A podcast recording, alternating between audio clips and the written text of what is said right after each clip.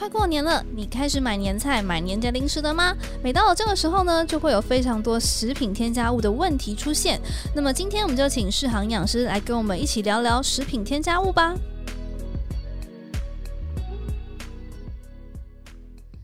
家晚安，大家好，欢迎大家回到好时刻健康聊天室，我是主持人 Rowena。快过年了，大家会开始去采买年菜啊，或是年节零食，诶，你有吗？每到了这个时候呢，就会有很多的新闻报道，报道关于添加物的问题。那么我们今天呢，就请有着食品背景的世行营养师来跟我们聊聊年节零食与食品添加物的议题吧。欢迎世行营养师。Hello，大家好，又见面，我是世航营养师。一开始的时候，我觉得还是要不免俗，先来问一下，过年那么多。零食，请问营养师会想要吃吗？当然了，营养师也是人，好不好？那个过年其实蛮多很好吃的东西啊，而且我觉得不吃好像就对不起这个那个祖先给我们这个年节的时节这样子。哦，那我可以问一下，你最喜欢吃什么吗？肉干、瓜子？瓜子我相对还好，那但是就是看看什看什么情况啦。那就是家里有什么就吃什么。其实我不是一个特别会去年货大街或者大卖场买过年零食的人，所以就是大部分都是看家里有什么就拿来吃这样子。诶，这也是我们今天的主题啦。但是在过年的时候啊，其实还蛮常看到有一些新闻上会说，就是哪一些商品或者是哪一些食品的添加物有超标，哪个又不合格。我很想问问世行，诶，年节常见的食安问题到底有哪一些啊？其实老实说，我不会觉得它是一个食安的议题或者食安的问题了，因为新闻常用食安的问题，但它真的没有那么的严重了。或许有时候是标示不实，嗯，那有时候是它确实有超标，但它其实不至于造成危害的问题。对，但也是因为我们在这时候大家都会买，所以各地卫生局啊就会整个动员起来去大力度的抽验，那个频率增加了，那个案件当然就 自然而然也会增加啦。所以我觉得有点像是在这个时候必然会发生的事，但我觉得大家也不用太过担心。但这样讲讲，就听起来让我们一般的营养麻瓜们就觉得有点恐怖。为什么会说就是超标不，它不算是一个危害呢？因为食品添加物的运用有时候是必要性的，因为我们要去考虑到有些是急性的危害，比如说细菌污染，就造成我们会拉肚子，甚至更严重的会有一个致命的问题。嗯，对，所以我们在用食品添加物的时候，就会去了解说它有没有必要性，之后有可能会去，如果它有必要性，是那我们就要去列出这个添加的上限量。但是实际上这些添加物都会经过安全性的评估，上限量跟真正会达到危害的剂量，其实差可能到几十甚至百倍以上。所以，即便它真的超标一点点，我觉得对我们人体的危害都很低啦。所以，我觉得不用太过担心这件事情。好哦，这样子初步的话，我是稍微放心了一点点。这样接下来，我就很想跟世航聊聊我们现在市面上常见的这些年节零食的点心，他们的话比较常使用的添加物到底有哪一些呢？其实食品添加物的范畴很广很广，那可能大家比较常听到的是防腐剂，嗯、那就是减少我们细菌的增生啦，之后去让呃所谓食物比较腐败这件事情。那其实还有像增加颜色的色素、增加香气的香料，这些都是我们常听到的一些添加物的范畴。是对，那其实还有蛮多种的，比如说像是稳定品质，嗯，对，有些东西它可能会有油水分离的问题，嗯，那需要把品质稳定下来之后，或者是增加稠度。对，那甚至有些那个食品里面，它会去增加它的营养价值，所以它会用一些营养添加剂，那可能增加它的，比如说儿茶素啦，或者是膳食纤维，那些都是属于添加物的范畴。那有时候会是填充的赋形剂，这都是算是食品添加物的一个范围之内。诶，刚刚市场有提到说是增稠嘛？对，增稠。突然想到，所以勾芡难道也算是一种添加吗？其实上看是有点类似啦，因为勾芡是用太白粉中的这种淀粉的胶粘性，所以我们把它加到我们热的食物里面去的时候，它就会变成格格的。哎，对对对对对。那食品添加物的话，这概念是有点类似，只是因为太白粉是属于一般食物、对一般食品，所以它没有被食品添加物所列管。嗯，那如果在食品添加物里面的话呢，我们可能会用一些胶体，比如说光滑豆胶啦等等，会来增加它的稠度。有些人觉得赋形剂很偷工减料，其实这个我觉得不能这样讲，因为有些东西啊，它很微量，对。对，那很微量情况下，我不可能用汤匙一个一个拿起来吃，嗯，对，比如说胶囊定剂里面那种几微克或是几毫克的，所以这时候就需要用复形去去让它的分量变多，我比较好去定量。那另外一个就是说，它这个成分有可能很难成型，是。对，那就需要用复形去把它打定，那就是变成我们需要用到复形剂这样的食品添加物，所以我不觉得。不太能去把赋形剂跟偷工减料放在一起讲了。哦，原来如此。那我接下来就很想要问问，我们在平常生活里面非常常见的过年零食跟添加物。第一个我想要了解的就是讨论度很高的肉干跟亚硝酸盐。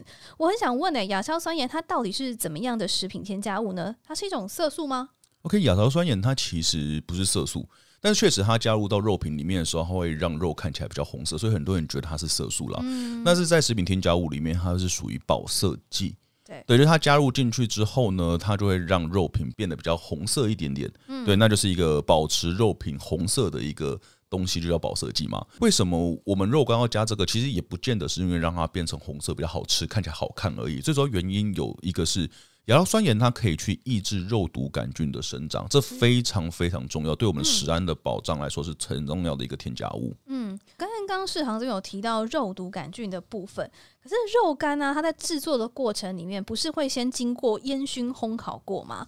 那细菌它不会因此而被杀死吗？而我们细菌其实可以分成它是细菌性的危害，或者是毒素性的危害。是对。那如果它是一个细菌性造成我们的危害，啊，确实我们在烹煮之后它死掉，它就不会造成我们身体的伤害了。嗯，对。但是有些的呃细菌本身呢，它第一个它很耐热，这第一个。第二个是它有可能会产生一些毒素。对。那毒素的话，它就有可能也具有耐热性。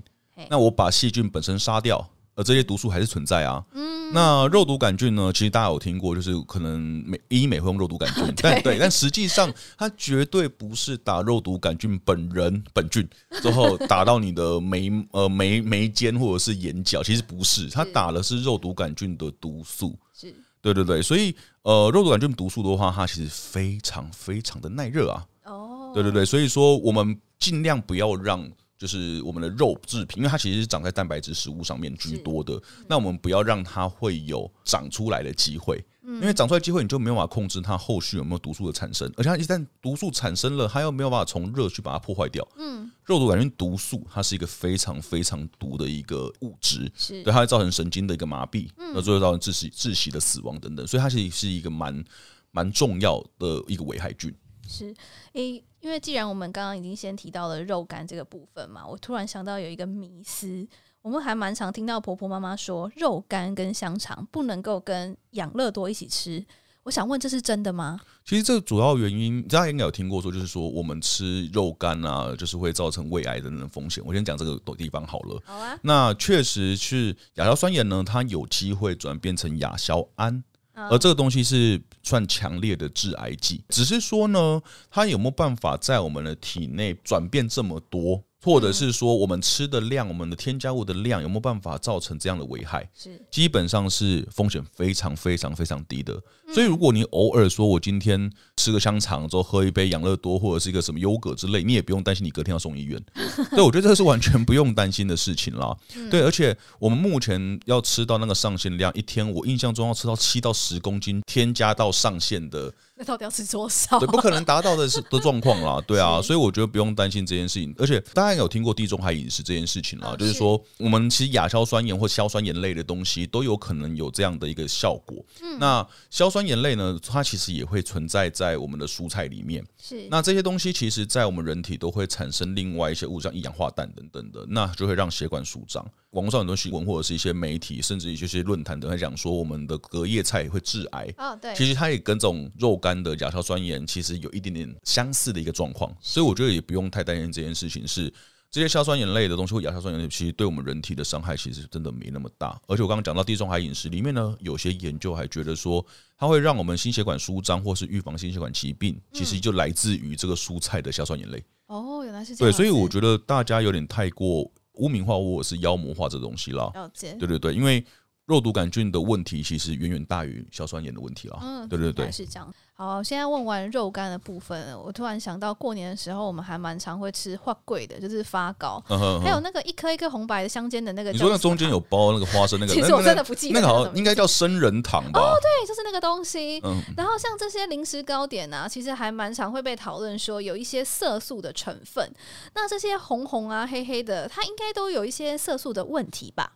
诶，它确实会有色素啦，但是如果把它变成像色素的问题，有可能打个问号。OK，、uh huh. 色素其实让我们食物有一个色香味俱全的一个方式。当然，如果我可以用 就是天然的，我就用火龙果去染色，我用菠菜汁去染色，那当然是一个方式。是，但相对它成本可能就比较高了。但是说我们色素会不会有一些？它其实跟刚刚讲的亚硝酸盐或防腐剂是蛮不一样，是它是让色香味俱全，但是它其实不是去预防食安。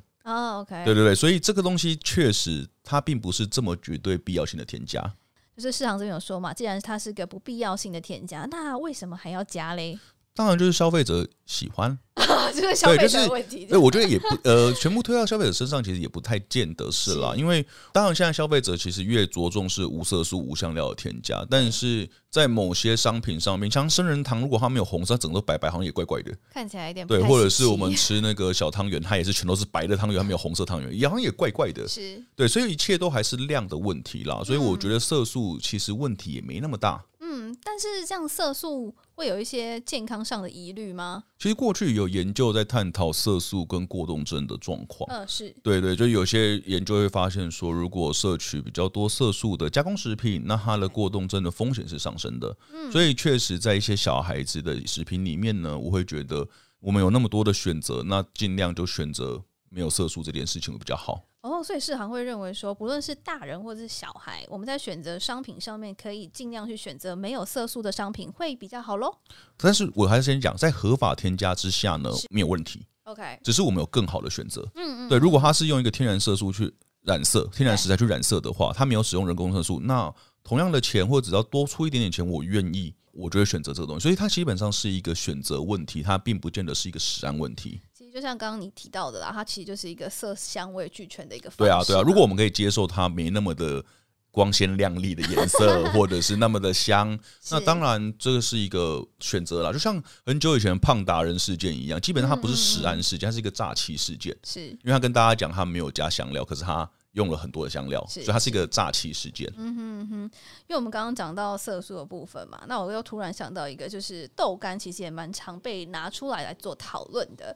那豆干呢，很常在报道上被说到说它有漂白剂或防腐剂的问题。我想问，这是大概怎么一回事呢？OK，我们将要先聊聊防腐剂这件事情了，因为我觉得大家有点把防腐剂算是污名化了。嗯，对对。当然，如果我们可以用一些技术，或是用更好的食材，或者是我加工制成上面有很好很好的方式去减少防腐剂的使用，是 OK 的。对对。但是如果没有这样的状况，或是成本不允许情况之下，你要选择是添加防腐剂，还是我不要添加而导致细菌性污染的问题？嗯，对，所以我觉得这是大家的迷思啦。是，所以我会觉得防腐剂在某种层面之下是可以被添加，而且它是必要性的添加。嗯，我举个例子好了，比如说我们常常买一些豆干或之类的东西，在菜市场里面，它其实很常暴露在空气中在贩卖。对。对，那如果铺外空气中贩卖的话，一定会有落菌的问题，它可能有太阳曝晒的问题。是，那甚至会不会有人就是嗅诊就摸来摸去就污染的问题？是，如果我没有办法好好掌控后续贩卖所造成的食安疑虑的话，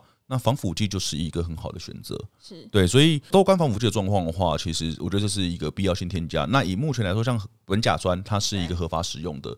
那既然合法使用情况之下，我就要去规定合法的添加量。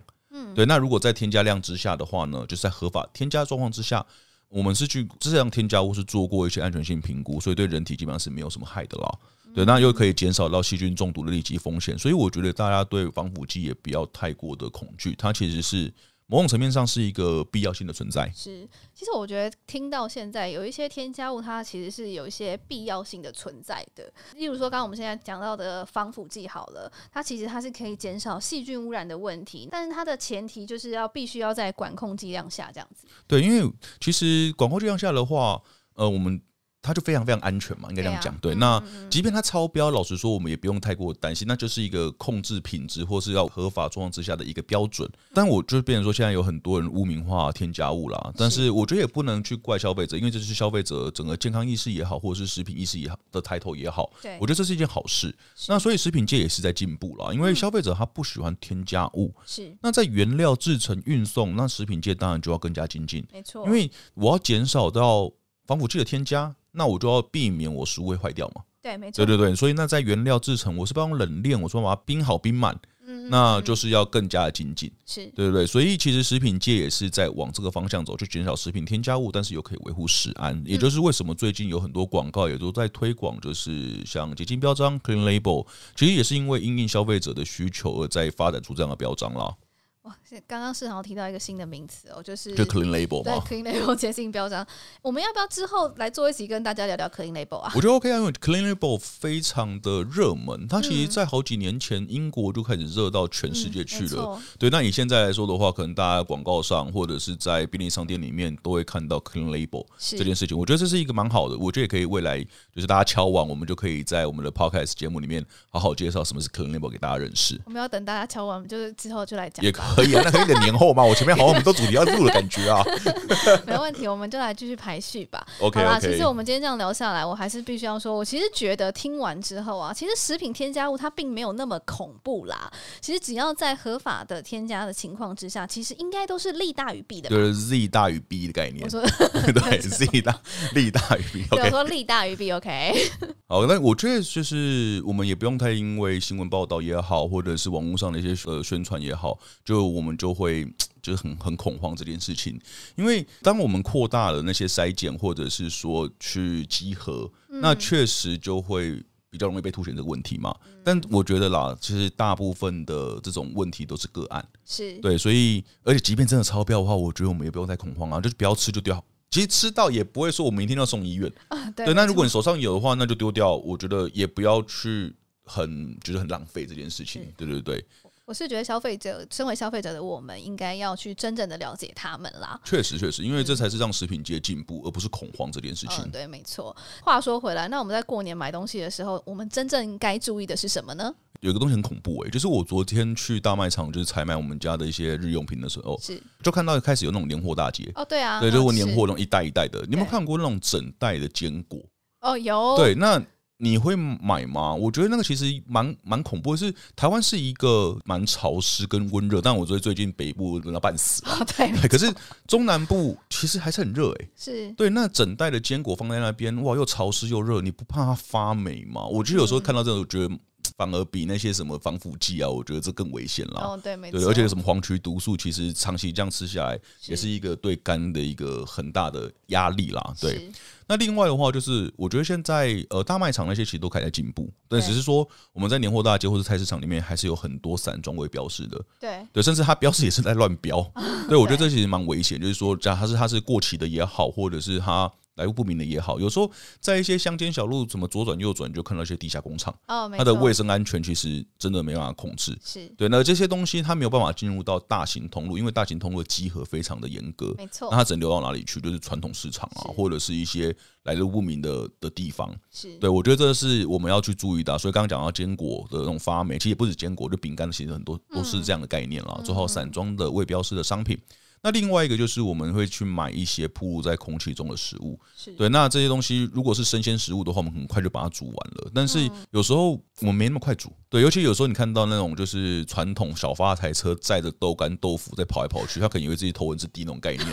对，对我觉得那个其实很恶心的，就是他可能放在那边之后，上面可能有苍蝇或者是阳光曝晒之后，我们根本不知道它发生什么事情，就就很可怕，就买回来吃。对啊，对，我觉得这件事情是我们在老实说，也不只是年节时候要注意的，而是我们平常时候就要注意到这些东西了。嗯，那世行可以给我们一些购买的一些建议吗？其实我觉得购买建议不止在年节时候适用，因为这就是你一天你只要要买东西就应该要想到这件事情了。那第一个，我觉得一定要去购买包装完整的东西。嗯，对。但是有些东西在传统市场它没有办法包装完整，但是我们就尽量的买包装完整的。像坚果那些商品的话，我还是建议是小包装了。但也要看自己家里的状况。如果家里一天嗑掉一大罐，那当然小包装不符合你家里的需求。对。那但是如果是个人的或者是小家庭的话，我觉得小包装是一个蛮好的选择，因为第一个它又可以去控量，嗯做第二个它又可以就是好好的保存，对，它不会因为我今天开了第一包之后，后面整个都开始有油耗啦，或者是呃水汽进去有发霉的一些疑虑在。